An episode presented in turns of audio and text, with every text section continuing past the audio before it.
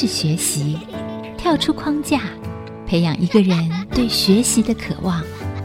爱，一起学习，听见这世代。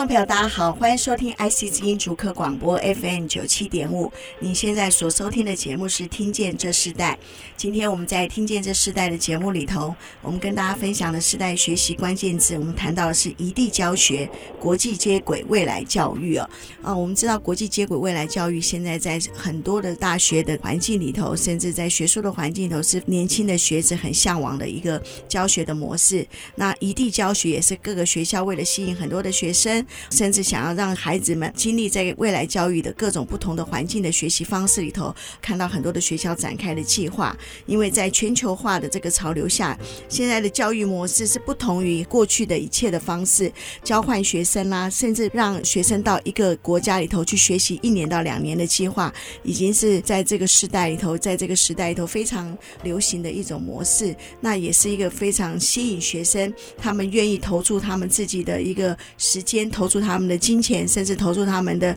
资源里头来进入到的一个学习计划。那我们也针对这样子一个学习计划，我们今天特别邀请到玄奘大学应用日语学系的师生团队哦，来谈谈移地教学是什么，它的成效有哪些，和未来的趋势有何关系。在现场，我们今天来到非常多的来宾哦，这个玄奘大学的日用学系由池田成章教授带着他们的老师郭淑玲，还有他们的学生呃卢香颖。陈小军、林文安来到现场，跟我们分享他们在这个大学日语应用学系里头，他们透过移地教学的模式，到底发生了什么样的事情，也学习到什么样不同的视野。所以，我们欢迎他，也请他们呃每一个人先跟我们的听众朋友问声好。皆さんこんにちは。现状大学応用日本语学科の池田达明です。哎，听众大家好，我是玄奘大学应用日语学系的系主任池田成章。 啊，主持人，各位听众，大家好，我是玄奘大学应用日语系的郭淑玲。各位听众，大家好，我是玄奘大学学生林文安。各位听众，大家好，我是玄奘大学日语学系的卢香颖。各位听众，大家好，我是玄奘大学日语学系的陈小军。首先，当然我要请这个。团队最重要的一个老师就是应用学系的这个池田成章老师哦，他来分享一下。那我们知道池田老师自己本身就是从日本出生哦，你本身是一个从日本学习到台湾教书的这样子一个环境，是不是？先请池田教授跟我们的听众朋友来分享你自己在日本学习和在台湾的教学环境中哦，你发现哪些不一样的差异？那身为一个日本人，然后你来到了这个台湾，你自己体验到什么样不同的这个学习？文化呢？那我觉得台湾真的很好。哎，我在大学的教学当中，我带的只有玄奘大学、玄奘大学的应力系的学生而已。但是我觉得我很多机会把学生带到日本异地教学，跟日本的学生教授们一起交流，或者每年很多次日本大学的教授带到大门的学生来到我们玄奘大学应力系一起交流。那时候。每个日本的教授们，每一个人都说，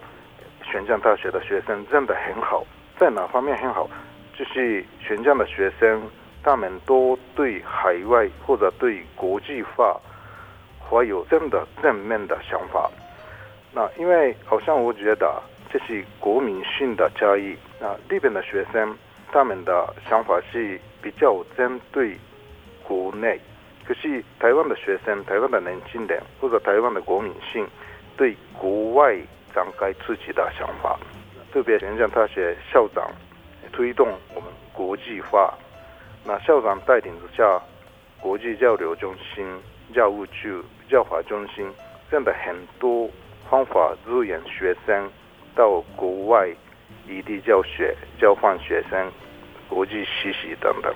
所以这个环境。帮助很多的我们玄奘的学生到国外，这个部分是日本国内跟台湾的玄奘大学的很大的差异。是在日本反而这样子的一个跨国学习的方式比较少吗？对，日本也有很多安排帮助学生要报名，但是日本的教授们说，要报名的学生没那么多，真的呃辛苦的鼓励学生要报名到海外的计划，但是我们选项的部分是很多学生想要去。你来到台湾以后，你在台湾的大学教书的时候，发现台湾的这个青年的这个学生们，他们对于海外甚至是跨国的语言学习是充满了热情啊，跟你过去可能不一样的一个呃、嗯、想象的思维。对，对，加上特别我们玄奘大学印律系的话，真的鼓励学生要培育国际化的想法，那这样子，我们的老师们鼓励学生的影响力也比较强，所以。学生们都怀有这样子的想法。是，池田老师来到台湾多久的时间了？哎，我到台湾今年是第十六年。哇，第十六年啊！你其实对台湾的教育环境是这么的熟悉。可是我在台湾的大学的工作，哎，没那么强。是。来到台湾的时候，先台地基金贸易发展基金会。工作帮助台湾、日本的中小企业的合作，后来有些别的工作，这个经验后当大学的老师，是，所以我也不太了解。台湾的其他的大学的情况是是，但但你刚刚提到一个很重要的一件事，其实我们常常在这异地教学的过程中，我们其实不只是带学生去学习那个国家的语言，甚至就是说实地参访，其实经济贸易、当地的商业文化也是在学习的过程很重要的。所以你本身自己有一个经济的背景，然后再进入到这个教学，我我觉得这是一个很很重要的关键哦。你在异地教学中，你是教导者之一嘛？你觉得异地教学最重要的学习关键是什么？这个是我觉得学生的事前准备。异地教学不只是在海外旅游、海外海外的玩，这是当然去海外，学生亲自体验海外的生活文化也有意义。但是异地教学就是教学，里边学生一起上课、报告、问题讨论等等。那虽然短短的四五天，但是花了两个月、三个月，彻底的准备利于的简报，调查本地的文化，然后观光的景点，然后实际跟日本学生交流。这样子的话，学生们学习的范围变大，也学生觉得很大的满意感。所以，这个事前的准备是很最重要的。你自己觉得国际接轨的这个教育真正产生的价值是什么？对未来教育的影响是什么？你在接触这些学生，并带领这些学生到日本做异地教学的时候，你是怎么让这些年轻的学生们看见那个真正的价值呢？国际化、全球化，这个是现在的这个世界里真正的我们呃。玄奘的学玄奘的学生培育国际化的人才，那跨文化理解力、国际移动力，然后专业的语言的能力，是每个学生一定要的。那针对学生毕业后要找工作、就业方面，这个部分是一定会帮助学生，特别印尼系的学生毕业后在日本的公司或者在台湾的离乡。或者在台湾的一般的公司，那现在无论什么样的行业，大大小小与日本有关系，所以我觉得大学的四年的教育要牵涉到毕业后的四十年，那这个观点来刚刚给学生有些大学的教学。是，那每次的异地教学，石田老师都亲自带着学生到日本去吗？对，基本上我们学校里面。去异地教学的机会，我们印尼系最多。然后印尼系的部分系，我一定要带学生去。带着他们过去的时候，你最重要的一个先前的，你说要两三个月的预备的计划里头，你会让学生先有一个什么样的预备计划呢？一定要有安排跟日本学生一起的研讨会，所以差不多两三个月前开始这个研讨会的报告的内容。先用当然中文收集资料，然后做 PPT，然后翻译成日文，然后用日文的报告的练习，是，通常学生他参与的学习的那个积极度，会在你自己看来讲的话是非常积极吗？对，好像很多学生没有机会跟日本学生交流，但是我们特别我跟郭树林老师一起共同上课的有一个上课是线上，哎，就是哎会 C O I L 会的上课，这是线上共同上课，意思是我们教室里。里边的，例如说关西大学呢，或者国立香港大学的教室，用 online 诶连线一起上课。那时候我们学生跟那边的学生用线上一起互动沟通。学生们诶一定教学之前也已经开始跟日本学生有些沟通绘画。是，诶，我为学校为学生安排这样子。其实池田成章教授他来到台湾已经十六年的时间，在后期的几年进入到大学，在应用日语系带领这些学生，甚至带着他们到异地教学到日本，无论在环境上，在各样的一个真正的实地的跟日本的学生做交流的时候，看到他特别强调台湾的学生是非常的热情，也非常的向往，呃，这样子的一个计划。所以我相信他在这个准备的这个过程中里头，当孩子愿意学习的时候，其实这是最重要的一件事情。我们先休息一下，我们在下一段部分，我们要特别邀请到玄奘大学应用日语学系的这个郭淑玲老师哦，来跟我们分享他自己参与这个计划，他带着学生们和跟池田教授的这个合作过程中里头有哪些他看见不一样的教育学习的一个方式。我们稍后回来。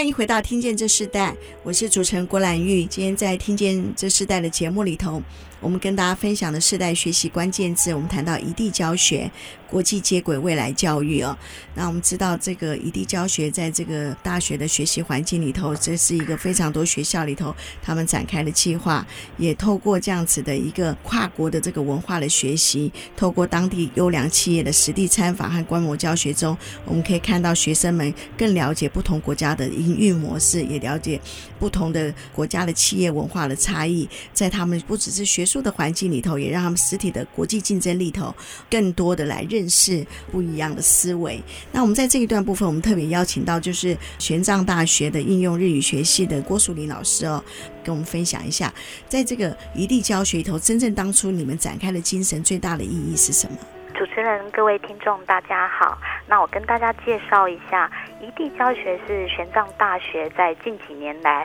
然后所做的一个呃学校的特色发展重点。那它的主要精神是在希望可以培育，就是为了接轨这个国际社会、全球化社会。那希望培育学生有国际移动力。跨文化沟通的呃能力，还有提高他们的学习动机。那因此呢，在我们简少奇校长的带领下，在两三年前开始推展这个异地教学。其实其他大学，就我所知，也有部分学校也有推出这种异地教学。那我们学校的异地教学跟其他学校比较不一样的部分是，呃，我们的校长有特别交代我们这些带领去异地教学的老师们，一定要透过这个教学规划呢，呃，好好的培育同学们的国际动力跟学习动机这一些哦。刚那个池田主任也有稍微提到，我们在做异地教学的时候，其实他都会有事前的训练，在训练的过程培养同学的一个语言能力的提升，还有在呃事前的准备上，其实我们都需要跟当地的呃大学的学生就开始联络，然后交换一些 LINE 啊，然后呃规划怎么样做这个行程。那所以我们学校的学生很特别的是，在去完异地教学回来以后。特别是应用日语系的学生，他们有很多呃，几乎是高达百分之百的比例，他们会在去完一地教学以后，会再想要参加我们的海外实习，或者是我们的海外姐妹校的交换留学生，甚至有一些部分呃，待会也会有一位访谈的同学陈小军同学，他本来是英语组的，那他在去完一地教学回来以后，他会觉得。对于去异地教学没有办法好好跟日本人沟通，他会觉得有一点懊悔，所以他就转来我们日语组了。所以其实这种例子在很多同学身上都可以看到，去完异地教学回来以后的同学，他们在学习动机上面真正的是提升了。那我想这个部分可能会跟其他学校会比较有所区别。我们的异地教学不只是去海外去做学习。也可以同时提高他们的学习动机，还有他们的跨文化沟通能力，甚至于是国际动力这样子。嗯，是。哎，淑英老师讲到很好，就是学生他会自发性的更想要更多的学习，更深入的了解他们现在所学习的一个更深，可能包含历史文化都在里头哦。每一次你们的实习这个异地教学里头，是整个系都可以参加吗？还是说特别学生还要去透过一个什么样的一个甄选才能够去参加呢？嗯、呃，我们的异地教学，因为它有经费上的限制，不过我们学校原则上是非常鼓励同学们去做异地教学的，所以异地教学这个部分它是可以补充来回机票。那因为有补助的关系，所以它其实是有名额限制的。哦，所以它是有名额限制。对。然后每一次大概最多的人数是？像我们印日系来说的话，一次大概可以到。十几位，十几位哈，对对，所以其实还是有一定的数量。那是因为我们现在谈到的国际接轨哦，和跟未来教育的方向来看，你觉得日本和台湾在国际接轨上有哪些共同性和成长性，是你们看到也很想给予学生，让他们更明白的？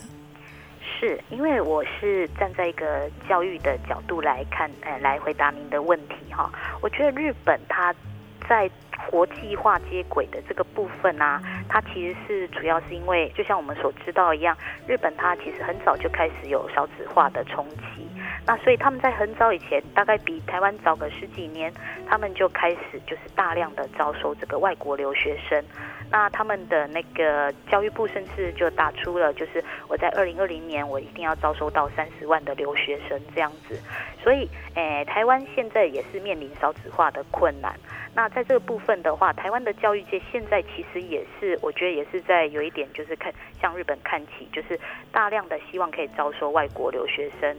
那台湾跟日本在这样的环境下，其实是蛮相近的。不过我觉得那个台湾的话，呃，它的环境呢，它整个就是我们接受外国人的这个环境是比较比较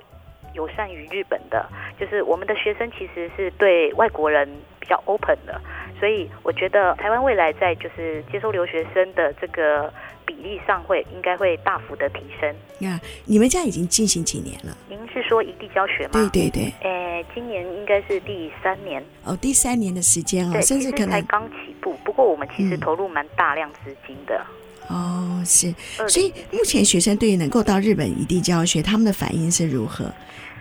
大部分的学生都是很开心的，因为我刚有提到，其实我们的异地教学它是有做就是来回机票的补助。那就我所知，其他学校虽然有异地教学，但它不一定会有这么健全的资源这样子。是，所以在未来整个研究所或升学计划里头，有没有可以帮助他们到日本相关性的大学的研究所机构，对他们有这样子的一个帮助吗？如果他们真的想要继续在日本念书的话？是我举我们那个我就职的这个印日系来说，像我们印日系其实就推出了这个海外学习的三部曲。所谓的三部曲，就是从异地教学这种比较短期，然后比较相较于这些其他的异地教学比较简呃困难度比较低的这个部分开始。那在去完异地教学以后，我们也会鼓励他去跟姐妹校交换留学，或者是甚至是困难度更高的实习。那这个我们叫做这个海外学习的三部曲。那所以很多同学他其实他这一辈子可能没有想过要去国外留学啦，或者是去国外工作。但是我们看到，就是至少我们系上很多同学，他们回来，他们是会愿意再去尝试。哎，我要再去交换。或者是他们也会主动来问说，老师什么时候有那个海外实习的面试，我要去哈。那这些同学他以前在班上，其实我们问他们要不要去的时候，有些同同学的反应都比较冷淡。但透过异地教学以后，他可能会觉得，哎，原来出国没有那么难。所以呃，就是它是一个比较简单，然后比较。短期性的一个海外学习，可以启发同学的学习动机，那也可以让他们知道，其实出国并没有这么难。是，通常从筹备到真正去的话，他所花的时间整个总长度是多少？异地教学的话，它虽然只有短短的一个礼拜，但就刚主任所讲的一样，其实我们从学期一开始，也就是这个异地教学的前三四个月以前，我们就开始做训练了。特别是我们系上，因为我们是语言相关科系，所以我们的异地教学不是只有体验就是异文化，我们也希望他们能够真正用日语跟当地的人沟通，然后做报告，然后一一起就是在课堂上就是诶、解决一些课题这样子。所以哎，我们在三四个月以前就会开始对他们做训练，那他们必须要自己去想要跟日本人要发表什么题目，然后跟日本人联络，跟他们一起做报告这样子。哦，所以他们在筹备的期间，其实他们就已经跟日本当地的学生做互动了。是因为他们在课外的一些交流活动，必须由学生自己规划。我们不鼓励老师帮他们规划所有行程，因为这样同学学不到东西。所以我们会鼓励他们自己，因为我们会给他们就是联络方式，那他们会有负责的同学，那他就必须得去规划这个礼拜剩下来。他们在学校学习完的时间，他要跟日本人去哪些地方？那这些规划也都必须经过我们的同意，嗯、这样可以才可以确保学生的安全。Yeah. 呃，我突然很好奇，就是因为池田主任本身就是日本人，是，然后他自己过去有个经贸的背景，他在带你们应用日语学系的时候，然后又做这个异地教学计划的时候，你自己在站在你的位置上来看的话，你觉得对你们这个计划，甚至对学生来讲，呃，池田主任他他所扮演的这个角色和经贸角色，有对这个学生在异地教学里头的整体计划，或是对学生的学习里头有什么样的一个帮助，是你觉得非常大的一个特色？嗯，主任的话，他是之前来台湾之前，在日本东京的一些，就是他有实务的一些企业经验。是。那所以主任他在对于这个跟企业的一些往来都比较熟悉。那他在那个我们整个异地教学扮演的角色，主要是呃跟我们的姐妹校做联络。研讨会的这个规划也是主要由主任跟那边的一些院长做接洽的，带领就是训练同学的部分是主任跟我，那主要还是主任在教导学生，那我是从旁协助这样子的一个角色。是。在异地教学里头也是共学啊、哦，那在一个短暂的共学环境，可是要两三个月前的筹备里头，我相信学生在这个整个参与里头收获一定是超过我们原先可能定的计划。那我们待会在下一段部分，我们要访问今天在现场的三位同学啊、哦，林文安、陈小军和卢祥颖这三位同学，他们真正的去参与了这个异地教学和海外这个实习计划，看看他们在这个过程中里头，学校为他们预备了环境，也为他们预备了教育的资源。但他们自己亲身去体验的时候，他们自己学习到什么，他们看见什么，甚至他们体会到什么，这个是我们今天特别要邀请他们来跟听众朋友分享。我们稍后回来。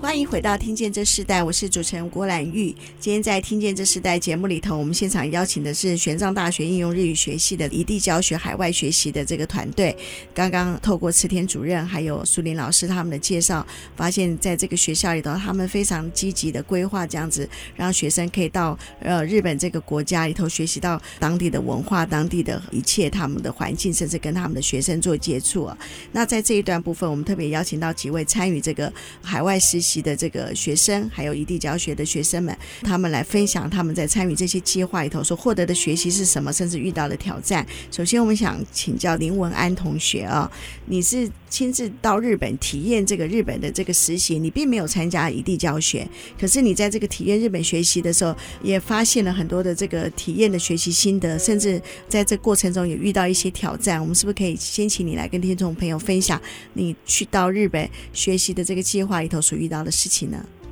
嗯，因为我是海外实习，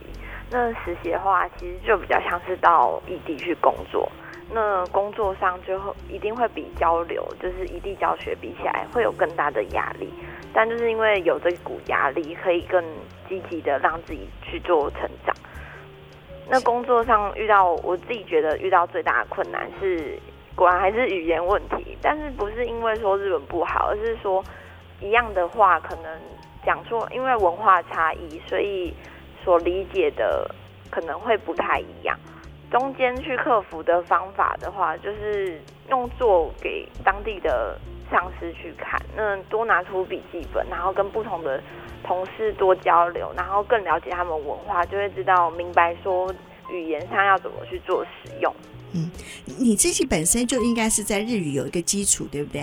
然后，所以你当初去参加这个体验日本实习的时候，你说跟工作有关系嘛，对不对？你直接体验了日本生活中学日语，还有日日本文化。你当初做这个决定的原因是什么？除了想要更直接的让自己就是深入到那个环境里面，就是也想要体验不同的工作环境，会觉得对自己未来会有更大的帮助。后来你去了以后，跟你原来有的差异是在哪里？你自己发现的？我觉得是心境上，就是可以更直接的感受到不一样的环境吧。就是在台湾，我也有一直在持续打工，可是那是因为这是原本自己很熟悉的职场，自己很熟悉的环境。如果在跟日本比起来的话，就是有一种跳跃式的进步的感觉。那你在实习过程中，你也跟他们共事嘛？你觉得他们跟台湾的这个年轻人不一样的地方在哪里？我觉得他们其实，在跟我们相处的过程中，他们也还是在慢慢的了解怎么跟外国人相处。因为毕竟日本跟台湾比起来，他们还是比较封闭一点，没有那么快可以接受外国人。所以其实有时候。会有一些文化差异，那他们也在慢慢学习接受这些像我们这样台湾的文化以外，那我们也开始了解他们的沟通方式，然后进而就是做交流。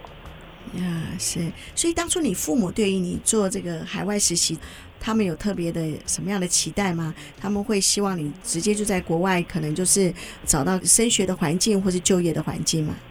因为我们家的教育方式比较偏开放式，然后我自己觉得我父母对我是希望自己可以完全放手，让我就是真的长大，让就是让自己在一个完全靠自己的环境下成长，然后学会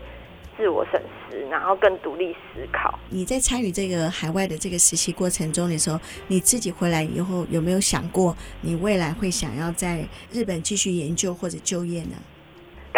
的时候，中间有犹豫了一下，但后来一段日子之后，就会发现说，嗯，自己果然还是最喜欢跟外国人相处，然后就是喜欢日本这个文化，然后使用日文做工作这样子，所以现在是已经正在准备要再再度去日本工作了。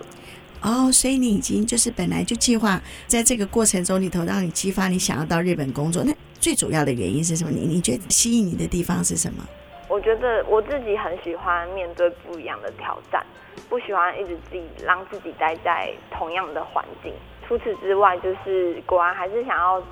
把自己在大学中所学会的日文，真正运用在生活上。是好，我们现在刚刚问的是林文安同学，他因为透过了这个应用日语学系，他们在跟日本的这个交流实习的这个过程中里头，让他未来想要到日本就业的这样子的规划和期待。我们觉得这是当初学校在安排这样的事情的时候，让这个这个学生他看见了一个更不一样的学习环境啊，甚至就业的环境。那我们接下来我们要也要问，在我们现场的卢香颖同学啊，香颖，他本身就是参加了异地教学。这样子的一个学习的过程，所以我们是不是请香颖跟我们分享？你觉得日本学习的环境和台湾给你什么样不同的呃学习体验呢？日本给我的感觉就是很舒适，虽然他们人潮很多，可是不会有那种都市的紧张感，感觉学习起来会比较放松。你自己在跟这个日本的这个学生一起在交流的时候，你自己发现日本的学生他们的学习的态度，甚至他们学习的方法里头，跟你有什么不一样的差异？就是跟台湾的学生，他们在学习上就都会很积极的问台湾跟日本有什么不同，就想要了解台湾。例如说，最近年轻人当中有什么事物是流行的？或是台湾有没有知道日本的一些什么事情？那你当你这样分享的时候，你会不会觉得你更需要了解更多台湾的这些文化背景？有啊，有哈。那你自己在这过程中，你觉得最大的收获是什么？我觉得最大的收获就是我学习的知识不会再仅限于课堂上面，因为跟他们交流过后，可以从他们自身的经验中学习到日本不同的文化。因为我自己本身是原住民，我也可以跟他们分享。台湾原住民的文化，所以你你觉得这个是很棒，所以你在你应该也也分享了原住民的语言，对不对？对。啊，你是哪一族？我是卑南族。卑南族哈。对。那甚至不只是语言，甚至是音乐了，对不对？对。嗯，那在这样的过程中，会让你未来也想要继续到日本念书或是就业吗？当然会想要去，就是希望自己能够学习。更多不同的知识，还有增进自己的日文能力，然后好好的规划未来。其实，在这样子的一个异地教学的计划，甚至海外实习的这个计划里头，我们看到学生真的是因着这样子的机会，让他们更向往一个国际化的视野或国际化的学习，让他们可以充满了更多的热情，也更多的学习力。我们先休息一下，我们在下一段部分，我们要继续邀请这个玄奘大学应用日语学系的这个学生们，还有老师们，跟我们分享他们在这个教育者的身份里头，还有这个呃现在的异地教学和未来的 AI 和数位学习有哪些新的发展，甚至这些学生们他们得到了这些学习的资源，他们将来要怎么去回馈给社会？我们下一段来分享，我们稍后回来。After all this pain, I can't seem to get away, it's making me insane. Why, girl, your tears rain. But you never wanna look back the love that we make. I cannot sleep when I'm alone sleep when you're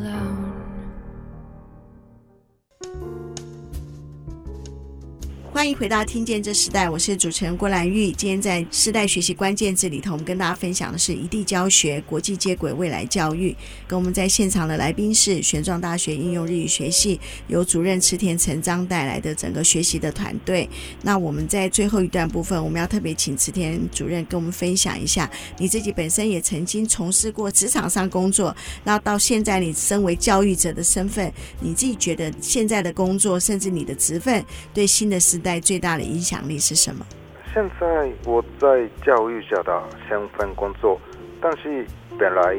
我在日本庆应大学商学部毕业后，在东京差不多十几年上班，度过这个经验来，现在帮助我们学校的学生，不只是大学的四年，要考虑大学毕业后的四十年的生涯的部分。现在的年轻人，大学生对他们来讲，我希望一边要有权利过每天的生活，一边要考虑未来的生涯。我想要强调，大学四年的学习左右你未来的四十年。是。那我想鼓励年轻人要考虑未来的自己的发展，自己的生涯。那大学四年不只是。四年的学习，毕业后而是毕业后的四十年。那一般年轻人从国小、国中、高中、大学每一个阶段受到很多的帮助，很多的机会，有的说勉强来学习的机会。但是大学毕业后，有可能没有每天上课，没有每天吸收知识的机会。我们的人生。比如一部汽车，一定需要加油。那国小、国中、高中、呃大学，好像有一个加油站，但是大学毕业后没有这样子的加油站。那自己要找加油站，然后自己要加油。所以我觉得大学四年是未来学生自己怎么找到加油站，怎么要自己加油。对，所以学生自己要加油，自己要考虑未来的发展，仍然要从学生的自发学习性来看哦。啊，淑铃老师，你自己觉得异地教学未来与 AI 和数位学习会产生哪些新的教育发展呢？因为在数位化的时代和 AI 整个推展里头，我们看到现在的教学方式和教学工具都不一样。嗯，现在大家都说现在是科技化还有数位化时代的来临哦。那呃，科技化、数位化，它确实也对教育界产生了很大的冲击。那我不否认，呃，确实很多东西都可以被教育教育上的很多的资源都可以被 AI 跟数位学习取代。那譬如说，像我们学校其实自己也在推展一些 AR、VR 虚拟实境的教学方式，又或者是说，像刚刚慈沣主任有稍微提到，呃，我跟他其实从去年开始，呃，就跟日本关西大学在进行 KOIO 这个课程，也就是国际线上合作课程。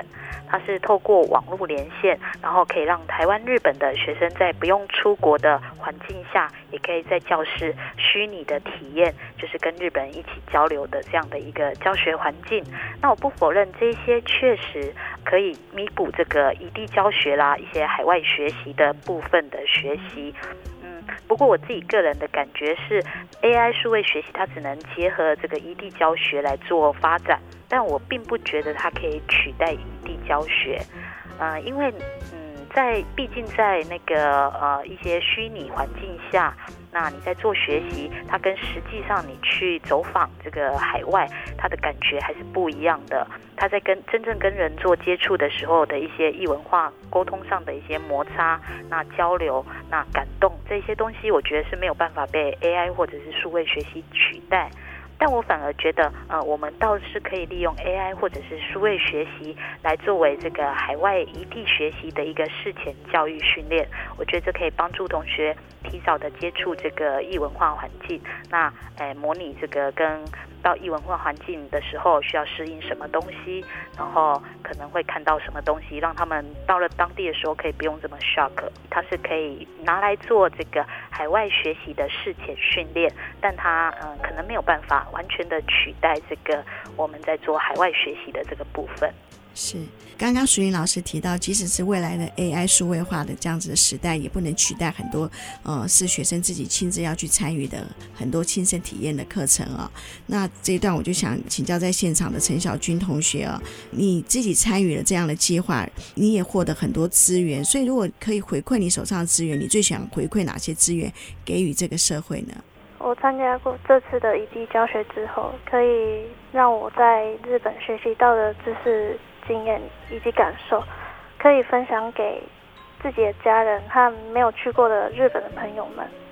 我们在日本当地也有体验到他们的学园祭活动，真的非常盛大。然后也希望之后我们的科系可以在校园内举办与日本文化相关的大型活动，让更多人可以体验日本的东西以及了解日本的传统。所以这是你自己看到和经历到的，对不对？那你你学习回来，你会跟你的父母分享你自己所经历的这一这一切学习的过程吗？会。我原本是英文组的，那是去日本异地教学，我没办法用日文跟他们沟通，所以我跟我爸爸妈妈讲说，我希望就是能够转日语组，能够提升我日语的能力。然后之后有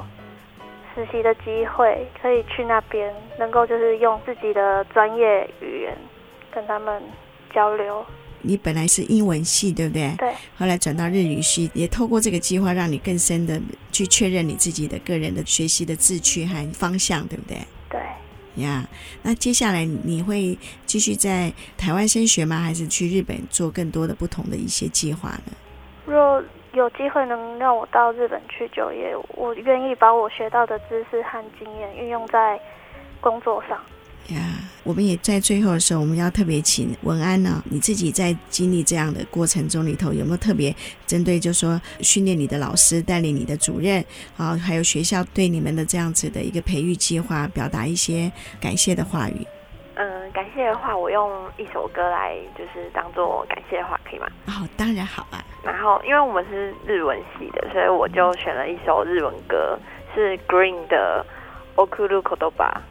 就是用中文翻译的话，就是送给你的话语。好，那我们就来用这首歌，也跟我们听众朋友说声再见。今天听见这时代，看见了在大学的教学的环境里头，他们应用了这个异地教学的过程，甚至国际接轨的一个学习计划里头，让很多的孩学生们他们进入到一个学校的时候，他们可能甚至不知道他们为什么要读这个学校，或是读这个系，但是他们透过了这样子一个国际接轨的一个计划，真实的一个经验，他们找到他们很大的引发他们的热情，也引发他们在未来的一切的。学习的一个向往，非常谢谢玄奘大学应用日语学系主任池田成章，他们的老师郭淑玲，还有学生卢香颖、陈小军，还有林文安，这三位同学跟我们一起分享他们在异地教学里头、国际接轨未来教育里头，他们自己展现他们自己生命中学习的热忱和他们的故事。今天非常谢谢你们，我们这个听见这世代，我们下次再见，拜拜，拜拜。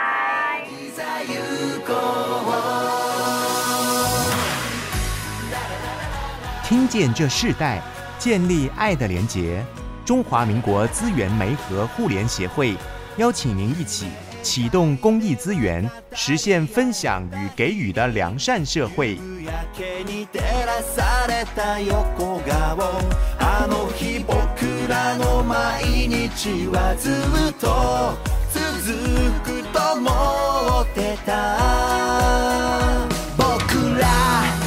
パズルのピース初めは知らないもの同士切りつ